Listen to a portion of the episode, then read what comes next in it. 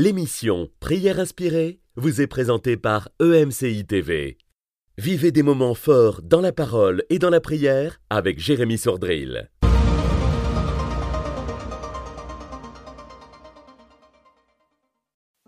Bonjour, les relations de couple ne sont pas toujours évidentes. En effet, plus on est proche d'une personne et plus on va avoir des occasions avec cette personne d'incompréhension, de ne pas se comprendre, etc. Et pendant cette semaine, je vais partager avec vous l'histoire de cinq couples qui ont eu leur lot d'incompréhension et de difficultés et voir avec vous que finalement, eh bien, ce n'est pas toujours l'homme ou ce n'est pas toujours la femme qui est le seul responsable, mais souvent la responsabilité est partagée entre donc les deux personnes qui forment le couple.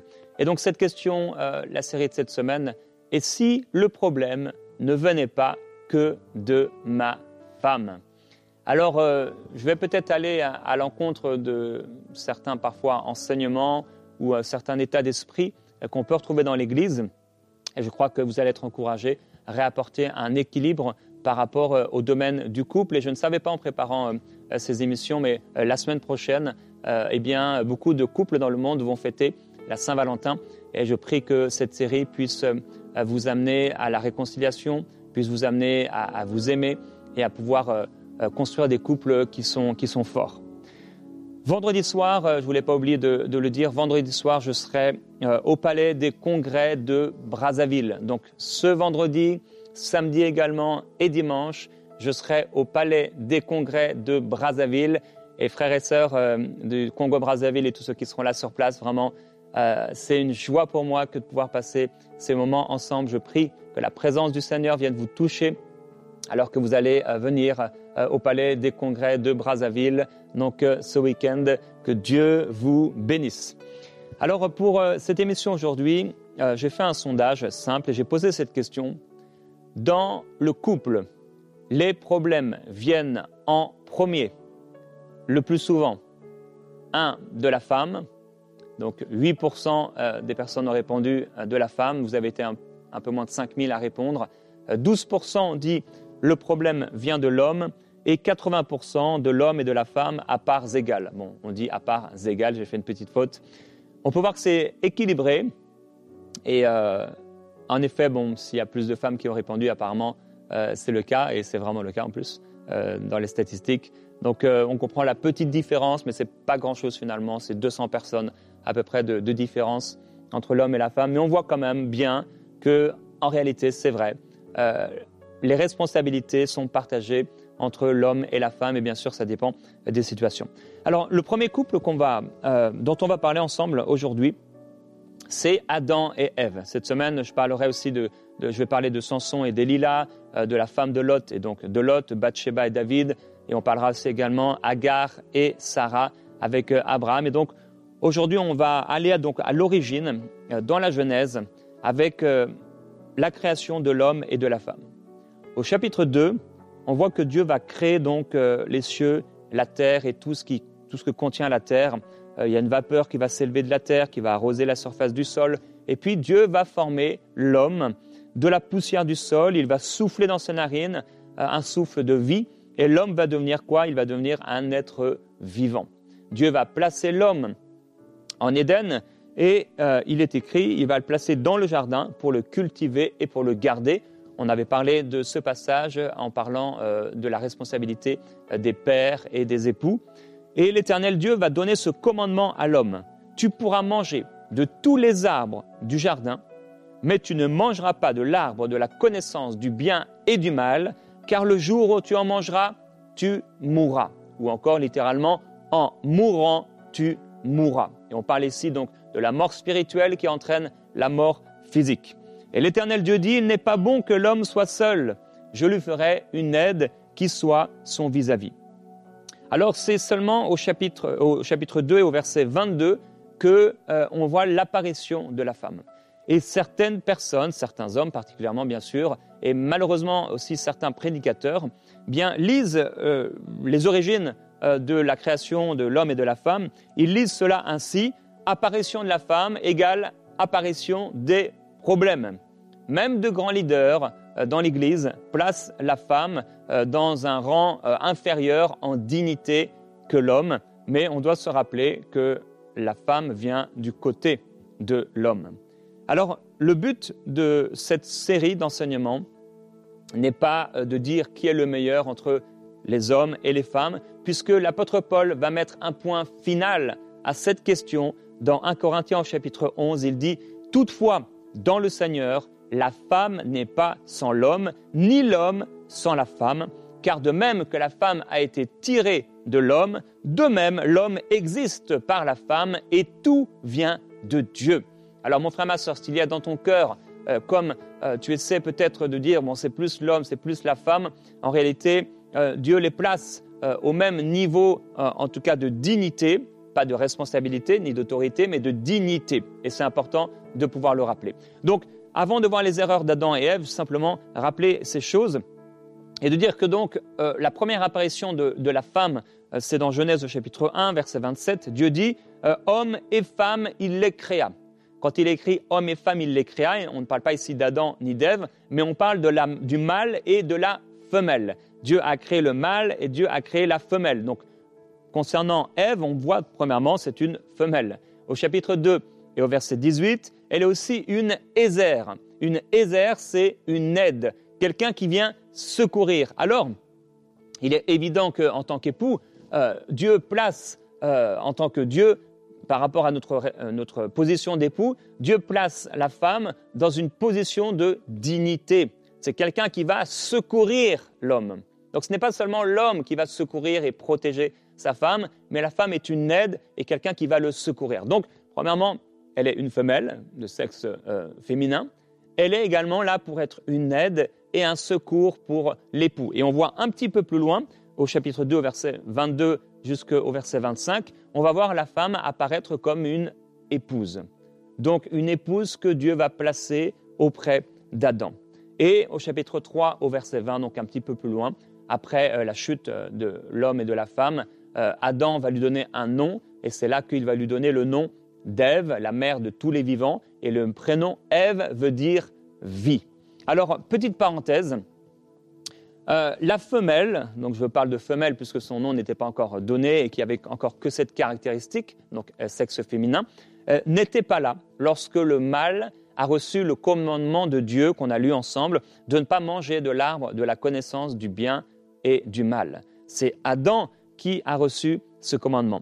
Et quand Ève va parler au serpent, elle ne dit pas au serpent, Dieu nous a dit, vous ne mangerez pas mais elle dit, littéralement, elle dit, euh, Dieu a dit ne pas manger, ne pas toucher, de peur de mourir. Alors maintenant, bon, le fait que Ève ait ajouté par rapport à la recommandation que Dieu a donnée à Adam, tu ne mangeras pas de l'arbre de la connaissance du bien et du mal, mais Ève, elle dit maintenant, elle ajoute à cela, ne pas toucher non plus. On peut donc bien sûr en conclure que, euh, et on peut comprendre aussi que Dieu l'ait fait, il a aussi parlé à Ève concernant ce commandement. Ça c'est fin de la parenthèse. Parlant de l'autorité dans le couple, euh, l'apôtre Paul va dire dans 1 Timothée au chapitre 2 ceci. Car Adam a été formé le premier. Quand il dit Adam ici, il parle vraiment du prénom Adam, pas seulement euh, d'Adam en tant qu'être humain. Il dit donc Adam a été formé le premier, Ève, là encore il cite son prénom, ensuite, et ce n'est pas Adam, donc dans son prénom, qui a été séduit, mais c'est la femme. Et là, il parle de la femelle il ne, parle plus de Ève en tant que euh, prénom, Ève, mais il parle de la femme, donc de la femelle, en euh, finalement mettant les femmes d'une manière générale dans ce problème, qui, séduite, s'est rendue coupable de transgression. Et donc, à cause de ce passage et de ce verset, bah, plusieurs concluent ici, j'ai parlé de certains prédicateurs ou certains hommes, que l'introduction du péché dans le monde est la responsabilité unique de la femme et la conséquence de son seul péché. Donc certains euh, croient que le péché a été introduit euh, seulement la femme et elle est la seule responsable du péché qui est entré dans l'humanité. Mais ils oublient ce que l'apôtre Paul dit ailleurs dans Romains chapitre 5 au verset 14. Il dit, Cependant la mort a régné depuis Adam jusqu'à Moïse. Et là, quand il parle d'Adam, il ne parle pas de, des êtres humains, Adam, euh, les êtres humains, hommes et femmes, mais il parle bien du prénom Adam. il dit que la mort a régné depuis le prénom Adam, depuis la personne d'Adam. Et il dit même sur ceux qui n'avaient pas péché, par une transgression semblable à celle d'Adam, lequel est la figure de celui qui devait venir. Donc le terme employé par euh, l'apôtre Paul ici euh, n'est pas donc anthropos, donc c'est tous les êtres humains, Adam euh, dans le sens de être humain, mais bien le prénom d'Adam qui signifie terre rouge, de la terre qui est rouge, c'est ce que signifie le prénom d'Adam. Donc Paul dit bien que Adam a commis une transgression et il parle d'Adam comme celui qui a introduit le péché, faisant ainsi la différence entre le péché général des hommes et le péché d'Adam. Aussi, il dit que la mort a régné donc depuis Adam, le prénom Adam, et non que la mort a régné depuis Ève. S'il avait parlé de la mort a régné depuis l'apparition de l'être humain, donc Adam anthropos, et non pas Adam le prénom, j'espère que je ne suis pas en train de vous perdre, et sinon réécoutez pour bien comprendre, eh bien on aurait pu conclure qu'en effet, eh ben voilà, c'est Ève, la mort, le péché est entré par Ève. Mais il dit non, la mort a régné depuis Adam, et euh, donc non que la mort a régné depuis Ève, ni que la mort donc a régné depuis l'homme, comme je l'ai dit. Et si on voulait pousser un peu les choses, donc je dis si on, si on voulait pousser les choses, on dirait que l'épouse d'Adam, donc Ève, a été séduite, oui, mais que c'est son mari, Adam, qui a introduit la mort dans le monde.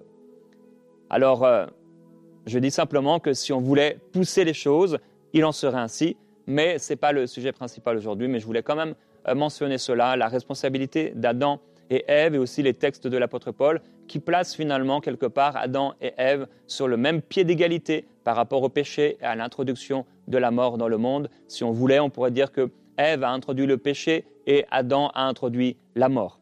Alors maintenant, on va voir les erreurs de Ève et de Adam dans ce texte. Ève, donc qui veut dire vie, a commis sept erreurs.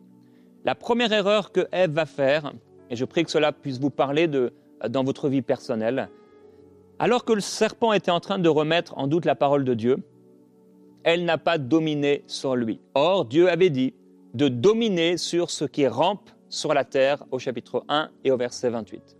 En le faisant taire ou en le chassant, elle aurait dû dominer sur lui.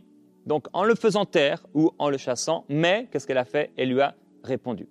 Elle aurait aussi pu euh, faire le choix simplement de fuir devant euh, cet animal, euh, devant le serpent qui mettait en doute la parole de Dieu. Elle aurait pu faire le choix de, courir. Bon, elle n'aurait pas pas dominé sur lui par cela, mais quand même, elle aurait fui le péché. Deuxième faute, c'est que bien Ève n'a pas été voir son mari Adam pour lui raconter ce que le serpent avait dit. Elle aurait dû aller voir son mari et lui dire voilà ce que euh, le serpent euh, m'a proposé, voilà ce que le serpent m'a dit. Mais elle n'a pas été voir son mari. Troisième faute, elle n'a pas non plus cherché à parler à Dieu. Elle aurait pu dire à Dieu, euh, Dieu, tu sais ce que... Elle, aurait pu attendre peut-être que Dieu se manifeste ou, et lui dire, mais Dieu, tu sais ce que m'a dit le serpent? Mais elle ne l'a pas fait. Quatrième faute, apparemment elle se trouvait trop proche de l'arbre, l'arbre interdit, le fruit interdit, et elle a commencé à le regarder avec insistance, au point de voir que vraiment le fruit avait l'air agréable à la vue, euh, bon à manger, propre à donner du discernement. Elle a regardé quelque chose qu'il ne fallait pas regarder. Je prie et je t'encourage, ma sœur, à ne pas regarder et à ne pas fixer quelque chose qui est interdit et que tu n'as pas le droit de regarder et que tu n'as pas le droit de manger. Parce que plus tu vas fixer cette chose-là, et plus tes convoitises et ton vieil homme, la vieille femme, entre guillemets, va vouloir ressurgir et manger à ce qui est interdit. Cinquièmement, elle a pris de son fruit. Donc ça veut dire elle a touché. Et elle dit clairement que, eh bien, euh, Dieu leur dit, elle, elle dit en tout cas qu'on n'a pas le droit de toucher. Ne pas manger, ne pas toucher, de peur de mourir. Elle a ajouté, vous vous souvenez, ne pas toucher. Et elle, elle va prendre le fruit, donc elle le touche. Sixièmement, bien, bien sûr, elle a mangé le fruit qu'il était interdit de manger. Et septièmement, au lieu d'aider son mari, alors que c'était vraiment euh, sa responsabilité, Ézer, vous vous souvenez, une aide pour son mari, eh bien, elle l'en a donné à son mari et elle a été au contraire d'être une aide pour son mari. Je prie euh, pour les sœurs qui m'écoutent aujourd'hui, lorsque vous êtes tentés par euh, le diable, lorsque le diable vient vous proposer quelque chose qui est contraire à la parole de Dieu, que vous puissiez dominer sur le péché, que vous puissiez dominer sur ce qui vous est proposé, que vous puissiez en discuter avec votre mari, s'il y a des convoitises, s'il y a des combats dans votre cœur, si on vous sollicite pour de mauvaises choses, si vous êtes tenté de pouvoir en parler avec votre mari, de pouvoir en parler au Seigneur et de ne pas toucher, de ne pas trop regarder et euh, vous approcher, être dans la proximité euh, du péché comme euh, cet homme insensé, ce jeune homme insensé qui va s'approcher aux abords de la nuit de, de, la femme prostituée, de la maison de la femme prostituée. Forcément, si constamment tu es entouré par le péché, eh bien, tu es tenté plus que d'autres. Quelqu'un qui est enfermé dans une grotte, il aura moins de possibilités de pécher, mais il pourra bien sûr pécher quand même. Et donc, fais attention de ne pas te rapprocher trop proche de l'arbre du péché et de ne pas le toucher et de ne pas le prendre et de ne pas le manger et de ne pas amener ton mari également dans une erreur et l'éloigner du Seigneur. Que tu puisses être cette femme qui aide ton mari et amener ce mari à pouvoir s'approcher du Seigneur. Quelles sont maintenant les erreurs d'Adam? Alors on pourrait croire que la seule erreur d'Adam, c'est d'avoir mangé le fruit défendu, mais il y en a d'autres. Adam, donc qui veut dire euh, le prénom, vous vous souvenez, de la terre qui est rouge, il a commis six erreurs. La première erreur, c'est qu'il n'a pas questionné son épouse euh, sur la raison pour laquelle elle avait mangé ce fruit. Il aurait dû demander à Ève, mais, pourquoi tu as mangé ce fruit? C'était sa première erreur. Deuxième erreur, il ne s'est pas indigné euh, contre son épouse et il ne l'a pas reprise sur son erreur. Mais Ève, tu n'aurais jamais dû manger ce fruit. Indigné de ce que tu as fait. Pourquoi as-tu fait une telle chose? Troisième erreur, il n'a pas cherché à parler à Dieu concernant ce que euh, sa femme était en train de lui proposer. Seigneur, voilà ce que euh, Ève euh, m'a proposé. Qu'est-ce que je dois faire? Aide-moi. Quatrièmement, il a écouté la voix de sa femme et il a mangé du fruit qu'elle lui a donné. Cinquièmement, il a laissé sa femme manger ce fruit. Et ça, on peut l'oublier, mais très certainement, puisque le texte dit, le texte original, dit bien que euh, la femme, l'homme était avec elle. Donc ils étaient à côté l'un de l'autre. Et puisqu'il était avec elle, on peut très clairement imaginer, sans vraiment, euh, sans déformer le texte, qu'il a même entendu la conversation. On peut fortement imaginer qu'il a vu Ève converser avec le serpent et que ça avait l'air un peu euh, particulier.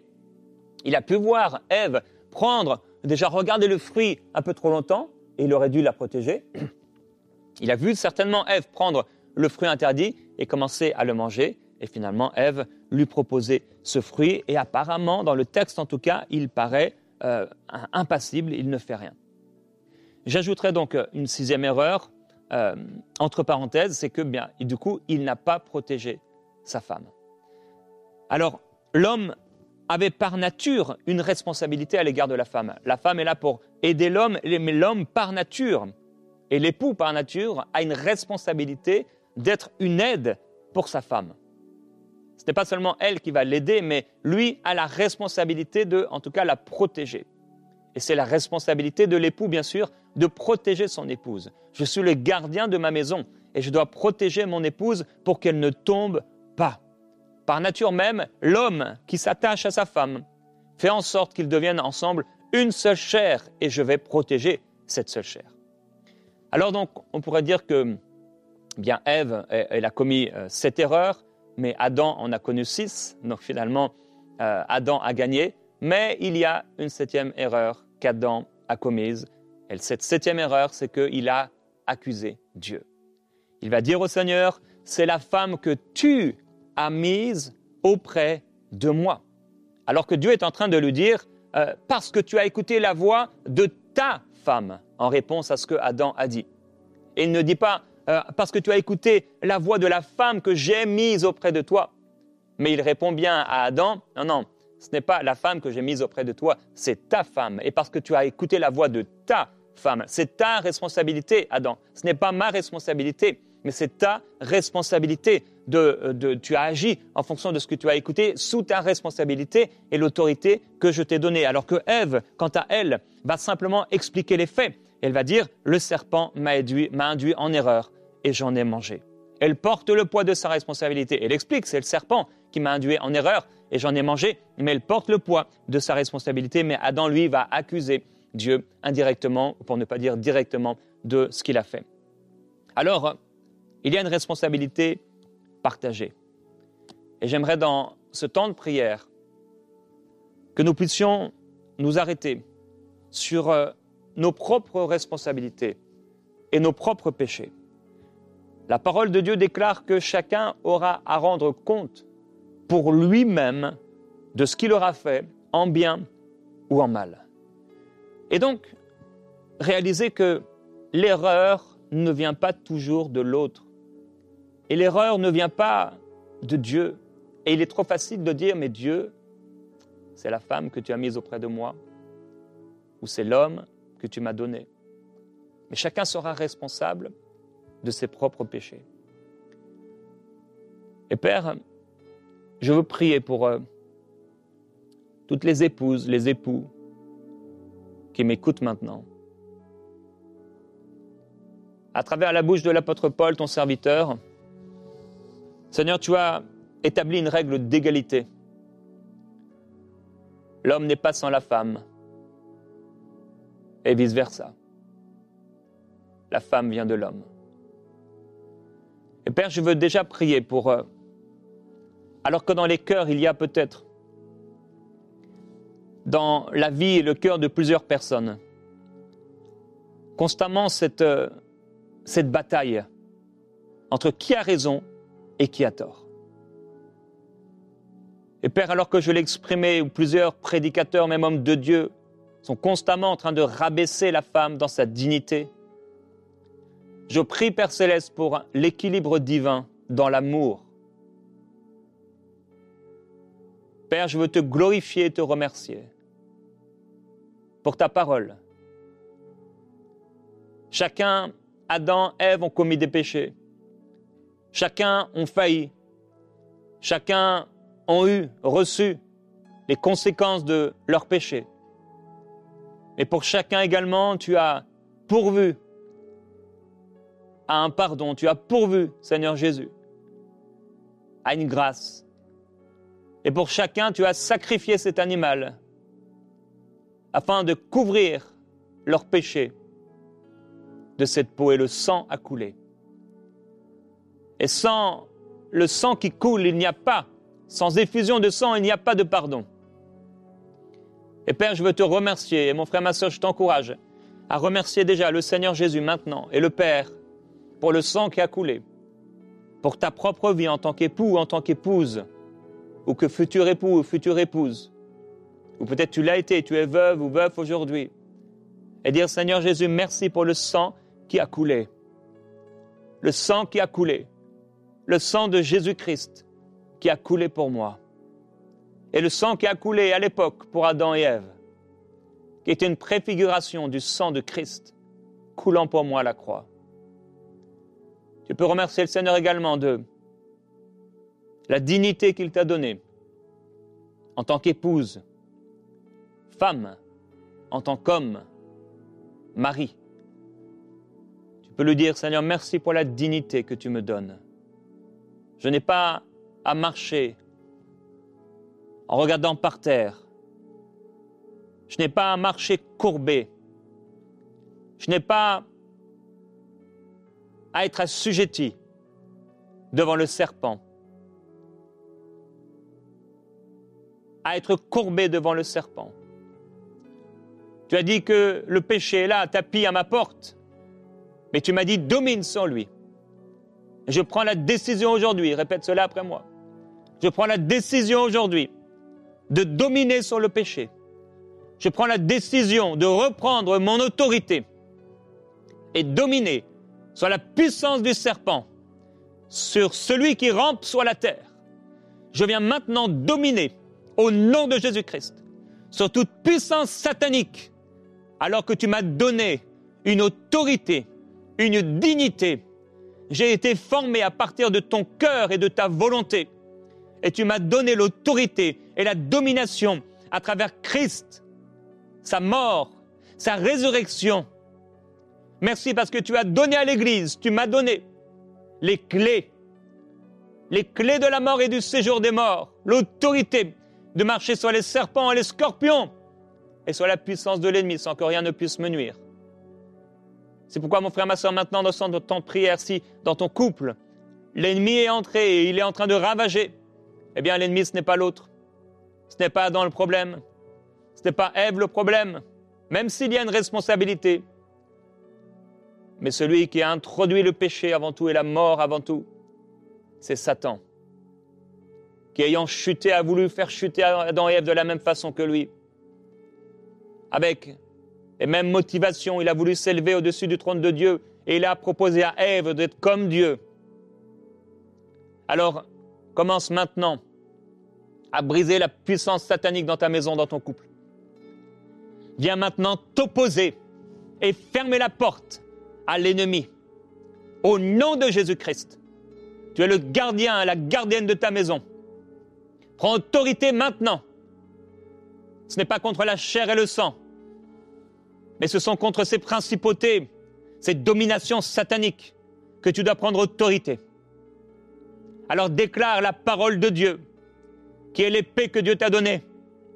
Seigneur, merci pour la paix dans ma maison, pour la sécurité dans ma maison, pour la protection, Seigneur. Tu es ma protection. Tu es la protection de mon couple. Tu es la protection de ma famille. Tu es la protection pour mon épouse, mon époux. Seigneur, merci parce que tu m'as protégé. Tu me protèges. Merci pour l'autorité que tu me donnes. Aucun ennemi ne peut entrer chez moi. Le sang de Jésus est appliqué sur les portes, sur les linteaux de ma maison. Le sang de Jésus est appliqué sur nous. Et l'autorité du nom de Jésus-Christ nous a été donnée. Nous sommes plus que vainqueurs, plus que victorieux en Jésus-Christ. Et j'appelle maintenant l'esprit de réconciliation. Appelle l'esprit de réconciliation dans ton couple. J'appelle l'esprit de réconciliation dans mon couple. Au nom de Jésus. Père, j'appelle l'esprit de réconciliation sur ces hommes, ces femmes maintenant, sur ces couples déchirés, sur ces hommes et ces femmes, Seigneur, divisés. J'appelle la réconciliation. J'appelle la paix de Dieu. J'appelle la vérité à s'installer là où il y a eu le mensonge qui a été ancré, le mensonge qui s'est installé comme une tache noire dans ce couple. Père, je te demande au nom de Jésus-Christ, interviens. Manifeste-toi, merveilleux Jésus-Christ. Ton but, Seigneur, aujourd'hui, ce n'était pas de parler d'Adam et Ève, mais c'était de parler à tes, à tes enfants, à tes serviteurs, à tes servantes, afin d'apporter la réconciliation. Père, qu'il en soit ainsi au nom de Jésus-Christ. Père, merci. Comme il nous a été fait grâce, que nous puissions faire grâce. Comme il a été fait grâce à cette femme qui m'écoute aujourd'hui, qu'elle puisse faire grâce à son époux comme il a été fait grâce à cet époux, qu'il puisse faire grâce à son épouse. Merveilleux Jésus-Christ. Je veux te glorifier pour ton œuvre. Tu es saint, Seigneur. Que personne n'ait plus à dire. C'est la femme que tu as mise auprès de moi. Et que chacun puisse porter la responsabilité de ses propres péchés, sans repentir, y renoncer et se tourner vers toi, et se tourner vers l'autre, et prier pour l'autre avec amour, avec paix, avec joie, avec foi. Et la paix de Dieu remplira leur cœur. La paix de Dieu remplira leur maison. Qu'il en soit ainsi pour vous, frères et sœurs, au nom de Jésus-Christ. On se retrouve demain pour parler d'un deuxième couple et que Dieu vous inspire aujourd'hui à l'amour, à la paix, à la réconciliation. Cette émission a pu être réalisée grâce au précieux soutien des nombreux auditeurs de MCI TV. Retrouvez toutes les émissions de prières inspirées sur emcitv.com.